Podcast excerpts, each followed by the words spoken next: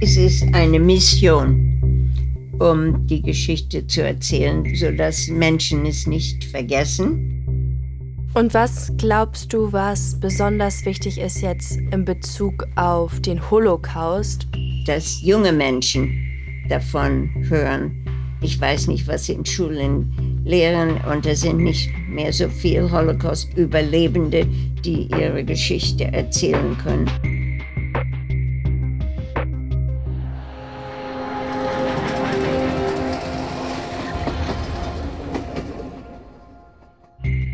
Nach fast 30 Jahren des Schweigens spricht Irene über den Holocaust. Ihre Tochter Ella ist der Auslöser. Irene geht von nun an viel in Schulen, um Jugendliche über die Zeit des Nationalsozialismus aufzuklären. Und sie kehrt sogar mit ihren Kindern und Enkeln an den Ort zurück, an dem sie fast gestorben wäre.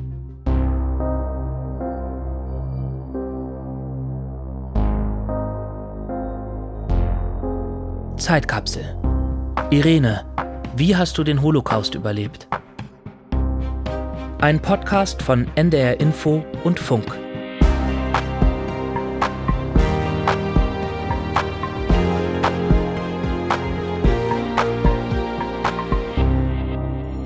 Folge 9 Triumph over Tragedy.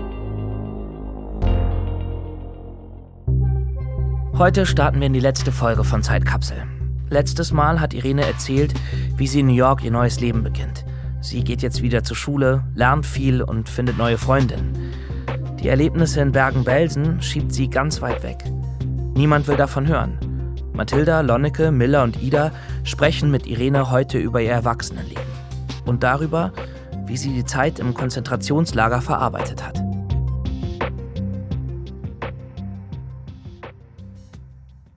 Sehen wir sie heute das letzte Mal? Ja, oder?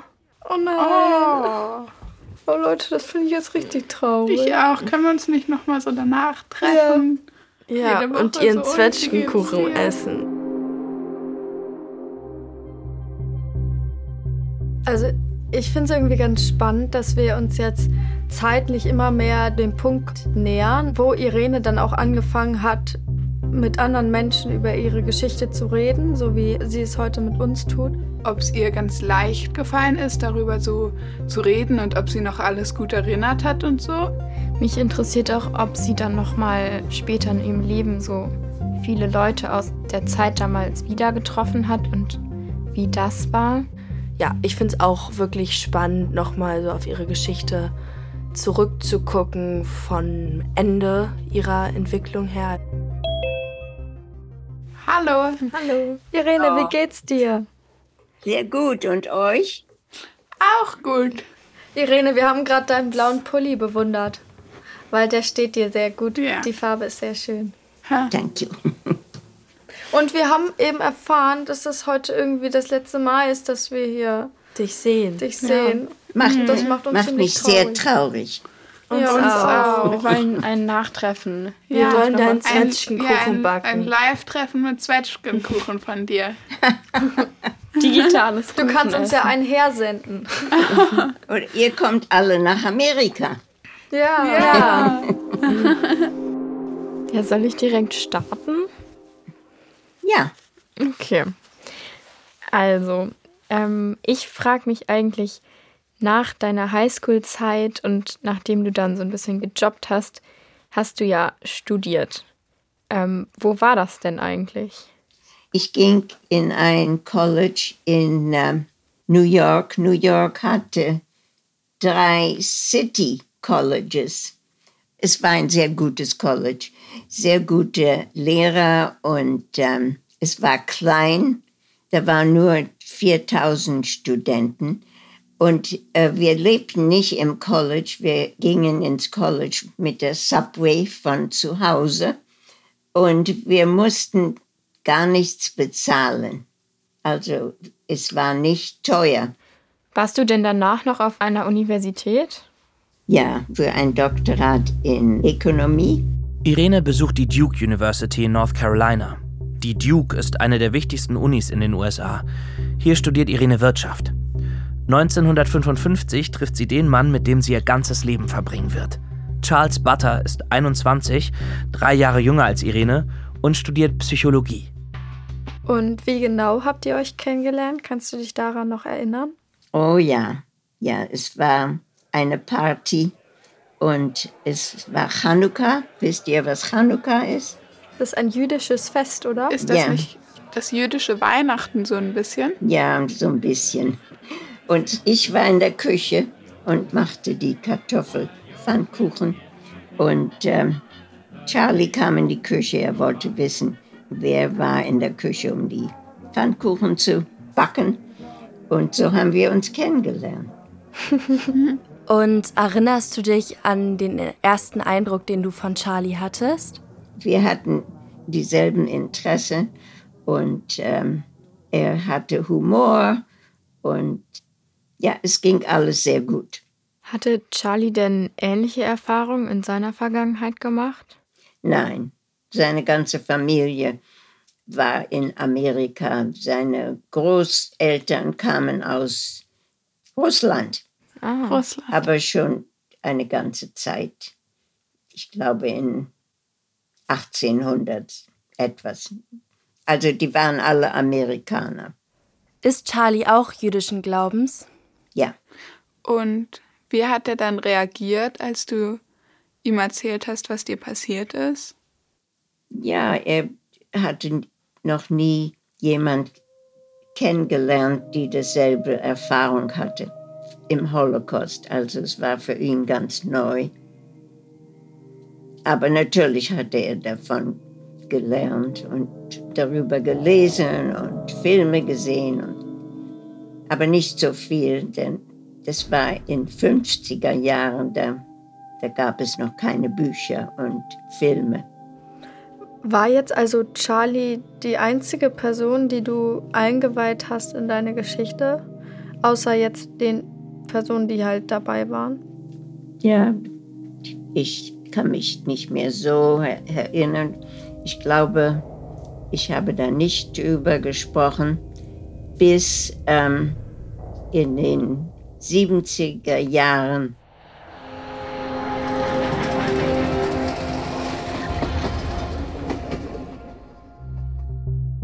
Lange wird über die Verbrechen der Nationalsozialisten geschwiegen.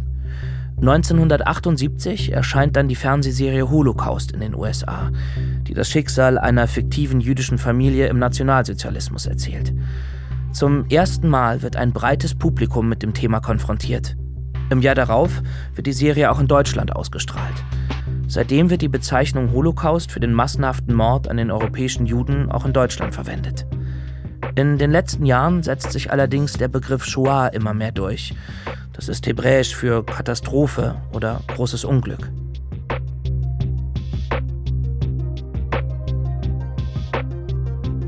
...1956, also elf Jahre nach Kriegsende, geht Irene zurück nach Amsterdam, weil sie dort für ihre Doktorarbeit forschen will.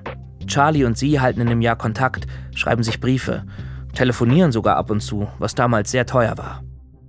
Aber war das nicht irgendwie seltsam für dich, nach so einer langen Zeit wieder in Holland zu sein und wieder die alten Plätze zu sehen, wo du warst, bevor du deportiert wurdest? Ja, es war natürlich schmerzhaft, äh, zum Teil, um an die Deportierung zu denken, aber es war auch sehr schön und ich habe davon genossen, um meine Freunde wiederzusehen. Und ich habe Amsterdam sehr gerne. Ich finde es eine schöne Stadt. Am Ende des Jahres kommt Charlie zu Irene nach Amsterdam. Im Sommer 1957 heiraten die beiden und geben eine Party in einem Weinkeller. Es war sehr schön. Da war ein spanischer Gitarrist, der hat äh, die Musik gemacht und da saßen wir alle auf kleinen, ähm, wo der Wein drin ist. Weinfässer. Ja, also es war sehr gemütlich, sehr schöner Ort, um ein, eine Feier zu haben. Und da waren meine neue Freunde und alte Freunde, die waren alle zusammen. Wie war das denn auf eurer Hochzeit? Habt ihr da dann auch mal an die gedacht, die eben nicht mehr dabei sein können? Ja, und das war auch der Grund, um es in Amsterdam zu haben. Ich dachte für meine Mutter, würde es sehr schwer sein, eine Hochzeit zu organisieren, weil so viel von unserer Familie nicht mehr am Leben war. We protected her. Ihr schützt. Geschützt. Gertrude Hasenberg ist in New York geblieben. Die kleine Hochzeit ihrer Tochter zeigt zu sehr, wie groß die Lücken in ihrer Familie sind, wie wenige Verwandte den Holocaust überlebt haben, wie sehr ihr Manion fehlt. Irene und Charlie sind dennoch glücklich. Sie gehen auf Hochzeitsreise durch ganz Europa und machen auch Station in Deutschland. Irene will das Grab ihres Vaters sehen und Charlie ihre Geburtsstadt zeigen, Berlin. Wie hat sich das für dich angefühlt? Hattest du da Angst, wieder erneut Antisemitismus zu erfahren? Ja, ich hatte bestimmt Angst davor. Ich habe auch viele von den Menschen angeschaut, äh, meistens die Männer. Und manchmal sah ich Männer, die wie die Nazis ausgesehen hatten. Was und genau erinnerst du denn, wie Nazis aussehen? Also wie würdest du die beschreiben? ja, wie sehen sie aus? Ähm, nicht freundlich, brutal. Ich habe meistens die Gesichter angeschaut. Und dann eher so die Emotionen oder auch so Gesichtszüge? Ja, Gesichtszüge. Ja, das war nur zwölf Jahre nach dem Krieg. Und ich hatte da auch angedacht, dass die Menschen noch leben und dass sie vielleicht auf der Straße laufen. Und darum hatte ich mich immer sehr auf die Gesichter konzentriert. Sehen sie aus wie die Nazis im Konzentrationslager und so weiter.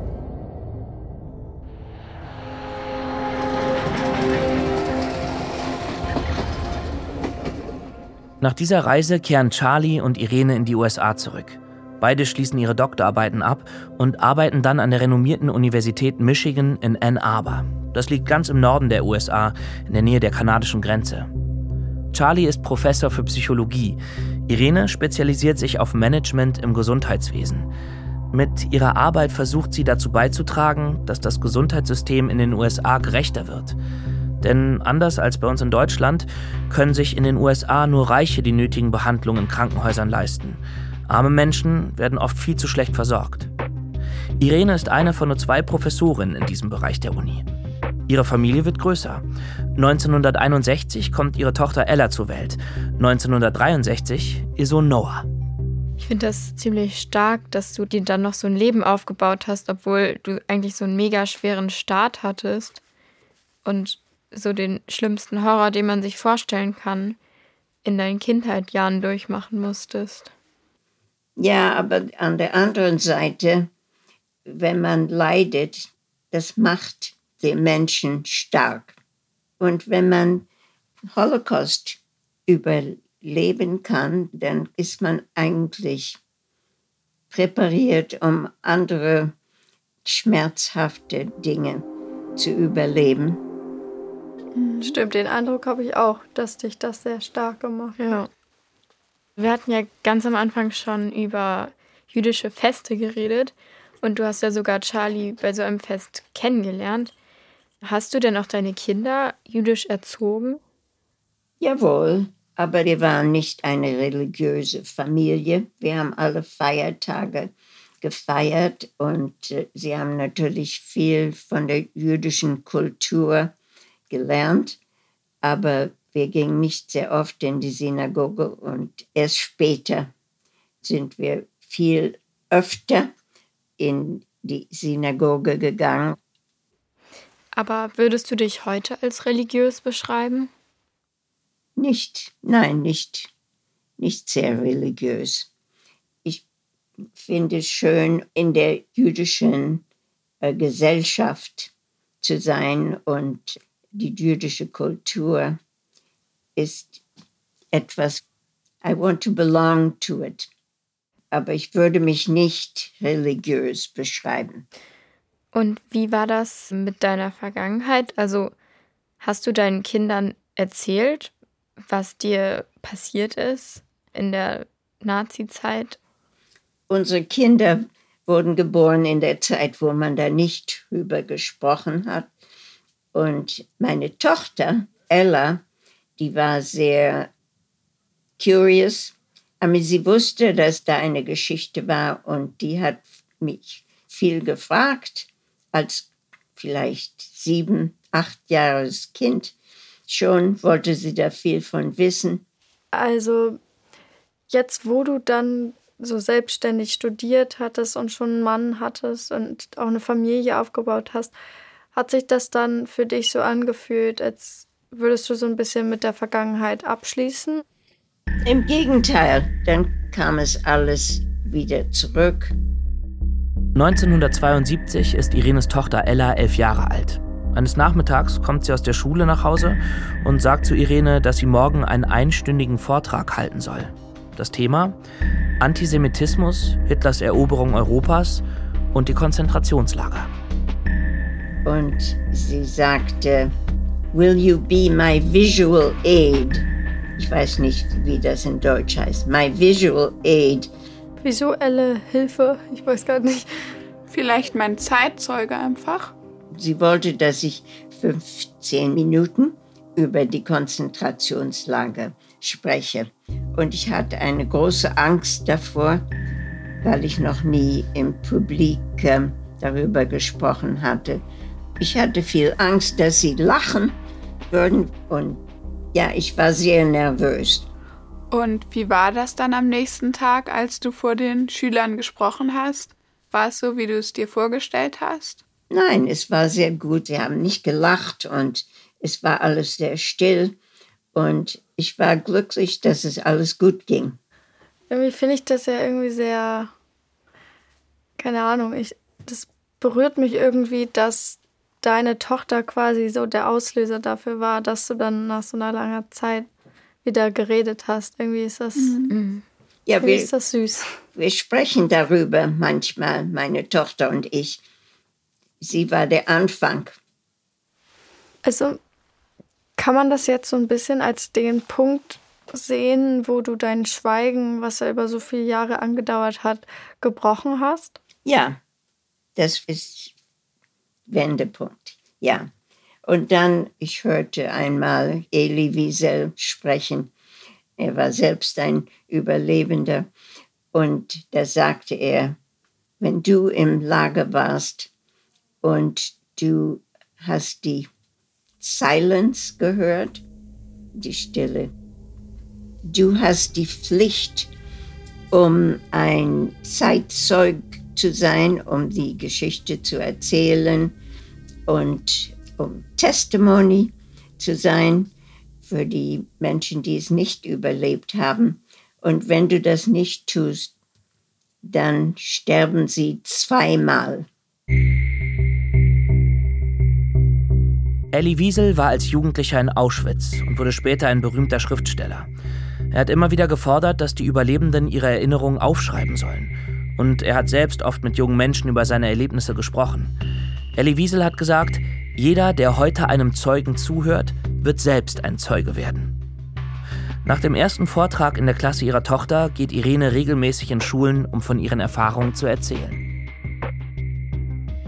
Es ist eine Mission, um die Geschichte zu erzählen, sodass Menschen es nicht vergessen, also dass es nicht wiederkommt und auch, dass die Menschen, die den Holocaust denying, Verleugnen. Verleugnen, dass wir das nicht akzeptieren. Sechs Millionen Juden können nicht darüber sprechen, sie können nie darüber sprechen. Und darum finde ich es meine Pflicht, um das zu erzählen. Und redest du lieber vor Kindern oder vor Erwachsenen? Ich gehe am liebsten in Schulen, wo die Studenten noch jünger sind. Sie sind die Leiter von unserer Zukunft. Also sie haben eine längere Zeit, um eine bessere Welt zu organisieren. Und wie reagieren Juden auf deine Vorträge, die vielleicht bis heute noch nicht selber über ihre Situation früher gesprochen haben? Meinst du, du bist für viele ein Vorbild?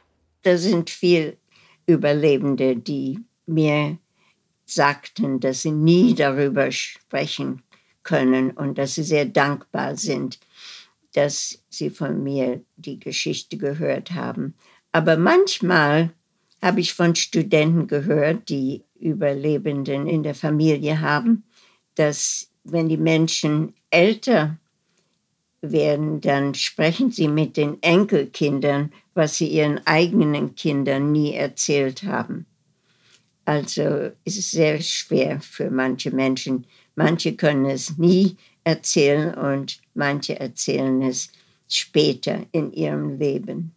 Aber sie sind immer dankbar, wenn sie es von anderen Überlebenden hören. Bestimmt bist du auch so eine Inspiration für viele, dann einfach nochmal darüber zu reden. Dass die dann selber, wenn die deine Vorträge hören, das dann vielleicht weitererzählen, ihren Enkelkindern erzählen oder so. Manche Studenten haben mich gefragt, wie kann ich meinen Großvater und meine Großmutter, wie kann ich sie, ähm, ja, kannst sie nicht zwingen, aber wie kann ich es möglich machen, dass sie mir die Geschichte erzählen? Und dann sage ich immer, weiter fragen, immer weiter fragen, vielleicht kommt es dann. 1991 reist Irene wieder nach Deutschland. Gemeinsam mit ihren Kindern und Enkeln kehrt sie zurück nach Bergen-Belsen. Das ehemalige Konzentrationslager ist heute eine Gedenkstätte.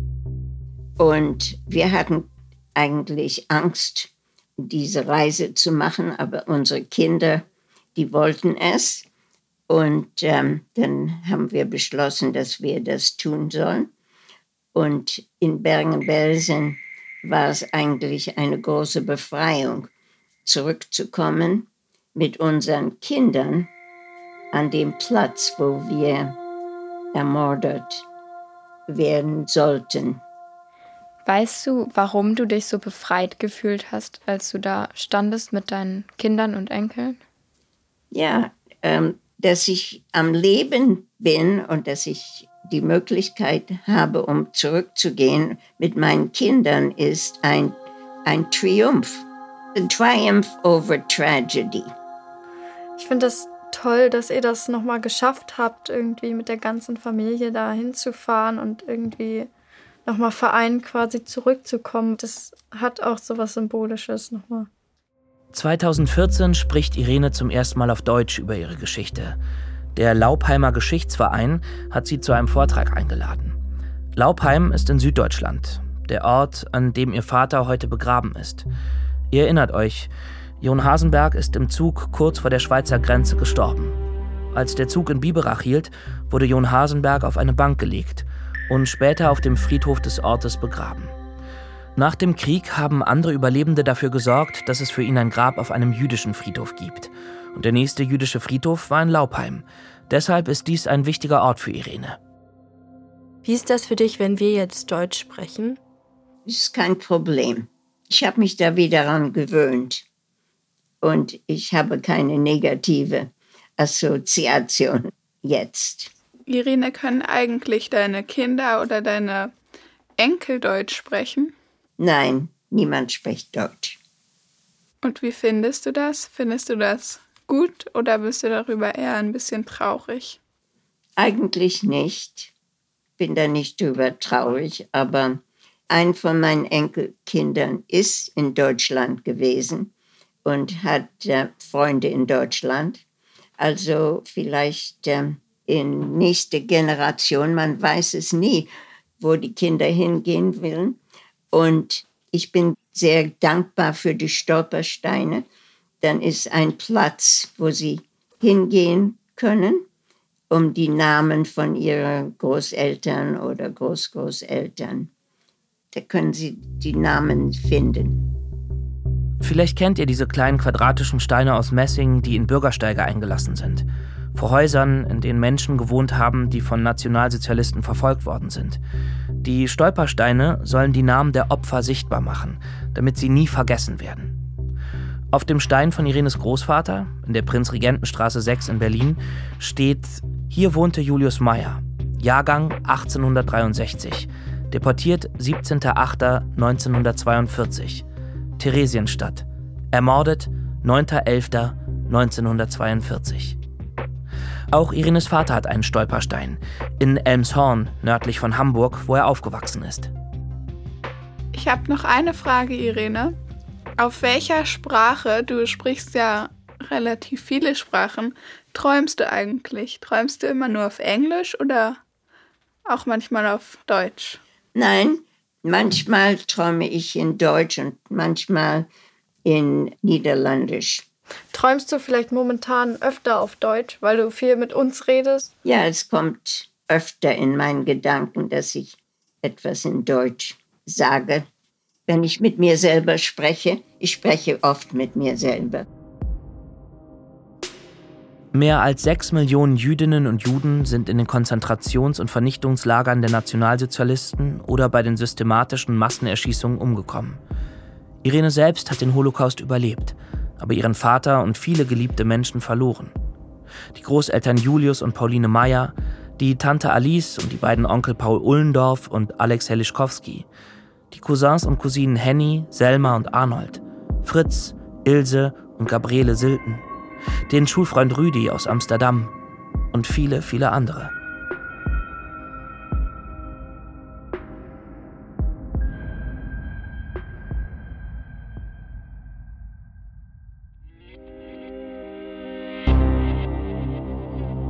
Für diesen Podcast haben sich Miller, Ida, Lonneke und Mathilda an vielen Tagen mit Irene per Zoom getroffen. Insgesamt 22 Stunden haben sie sich unterhalten.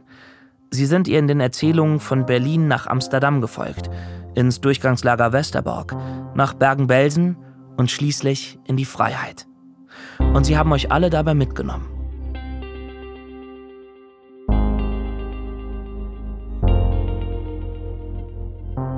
Ich will gerne wissen, den Eindruck, den ihr habt von, was ich erzählt habe und ähm, was ihr denkt, dass ihr tun könnt um die Geschichte weiter zu erzählen.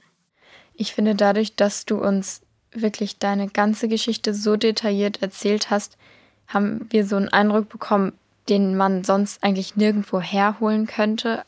Also mir hat das irgendwie immer ziemlich imponiert, was du für starke Haltung gezeigt hast und dass du auch so viel dafür getan hast, nachdem dir so schreckliche Dinge passiert sind, um das trotzdem noch weiterzutragen an die Welt und irgendwie daraus Lehren zu ziehen. Ich bewundere es auch einfach, wie du immer so positiv geblieben bist und immer die Hoffnung nicht verloren hast.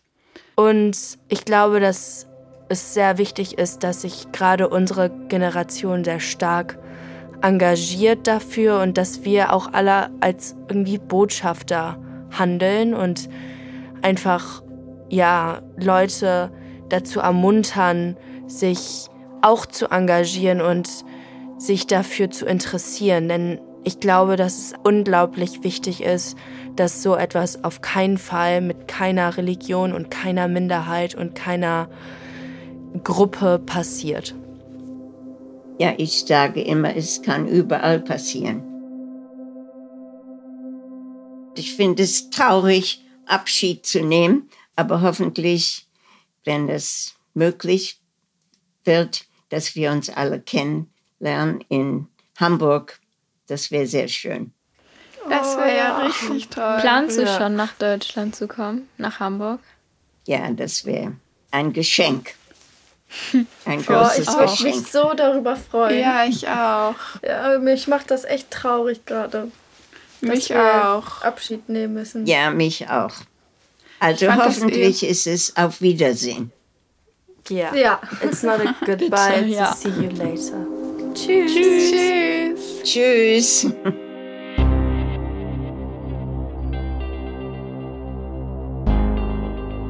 Irene hat ihre Geschichte stellvertretend für die sechs Millionen ermordeten Jüdinnen und Juden erzählt, die über ihre Erlebnisse nicht mehr berichten können.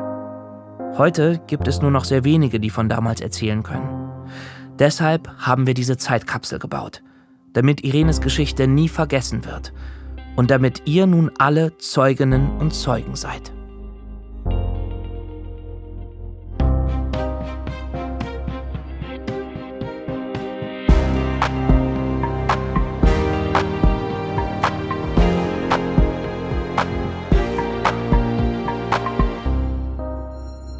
Zeitkapsel ist ein Oral History Podcast von NDR Info und Funk. Mit Miller Bessling, Mathilda Feudlinski, Lonneke Liebmann, Ida Seidel und Irene Batter. Sprecher Julian Greis. Idee und Buch Caroline Schmidt. Text Moritz Luppold, Katharina Marenholz, Caroline Schmidt. Faktencheck und Verifikation Yves Müller. Schnitt Alexander Gerhardt. Musik und Sounddesign Bente Faust, Honig und Gold. Formatentwicklung Moritz Luppold, Katharina Marenholz. Projektleitung und Redaktion Katharina Marenholz.